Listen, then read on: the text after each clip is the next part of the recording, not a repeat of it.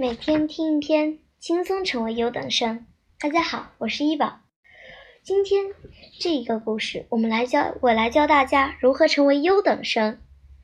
首先，你先要问问自己一个问题：我为什么要学习？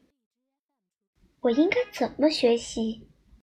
我怎样才能成为人见人爱的优等生？每天先这样问自己，再按照我的我的介绍开始学习。我相信每一个人可以很快的找到最适合自己的学习方法。学习的技巧也和其他各种技术一样，一旦掌握了，就可以应用到所有的学科上。所以，不管学什么。一个正确的方法，都可以帮助你把它学透、学精。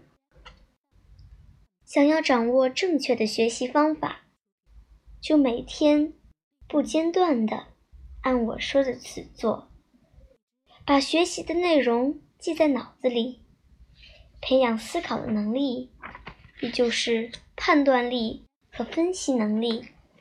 喜欢所有的科目。怀着好奇心去看待身边的各种事物，把它们结合起来，再加上一些努力，你就会发现，原来学习如此有趣。